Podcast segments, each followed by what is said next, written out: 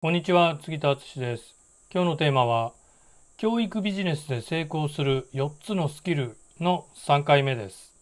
えー、3つ目3つ目のスキルはですね売る仕組みを構築するスキルです。あの従来のセールスする力なんかもここにまあ含まれてはくるんですけどそれプラスですねやっぱり仕組みにしていくっていうところが大事かなって思うんですよね。情報発信の力があってコンテンツもいいと。でも売る仕組みがないでマネタイズどうしようかなとか言ってるね意外とねこういう人は多いどうもね多いようなんですよ。えー、売る仕組みがなくて情報発信いいコンテンツを情報発信して出してるっていう人も結構多いです。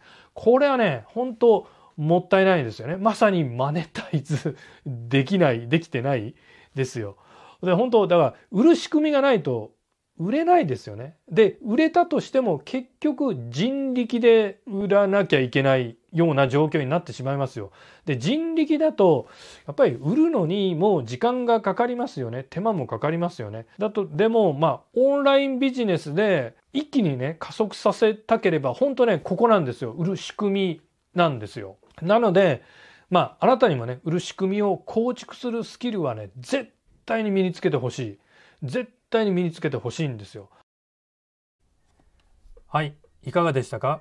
参考にしてみてください。杉田の最新電子書籍コロナフリービジネスの作り方完全ガイドブックを無料でプレゼントしています。概要欄にダウンロード先のリンクを貼っておきますのでまだ読んでない方はぜひダウンロードして読んでみてください。それでは次回またお会いしましょう。杉田でした。